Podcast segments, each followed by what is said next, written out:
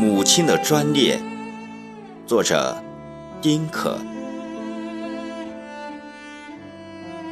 这是您唯一的一次乘车，母亲，您躺在车肚子里，像一根火柴那样安详。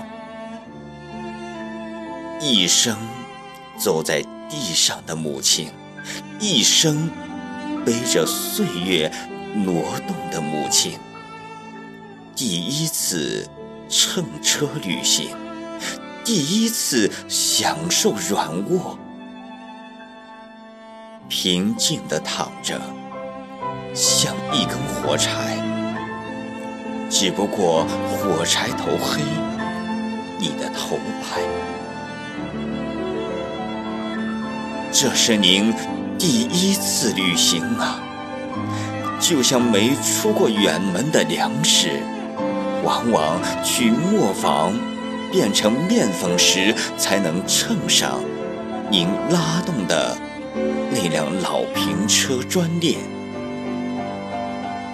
我和姐姐、弟弟、妹妹陪伴着您。窗外的风景一一闪过，母亲，您怎么不抬头看看？只像一根躺着的火柴。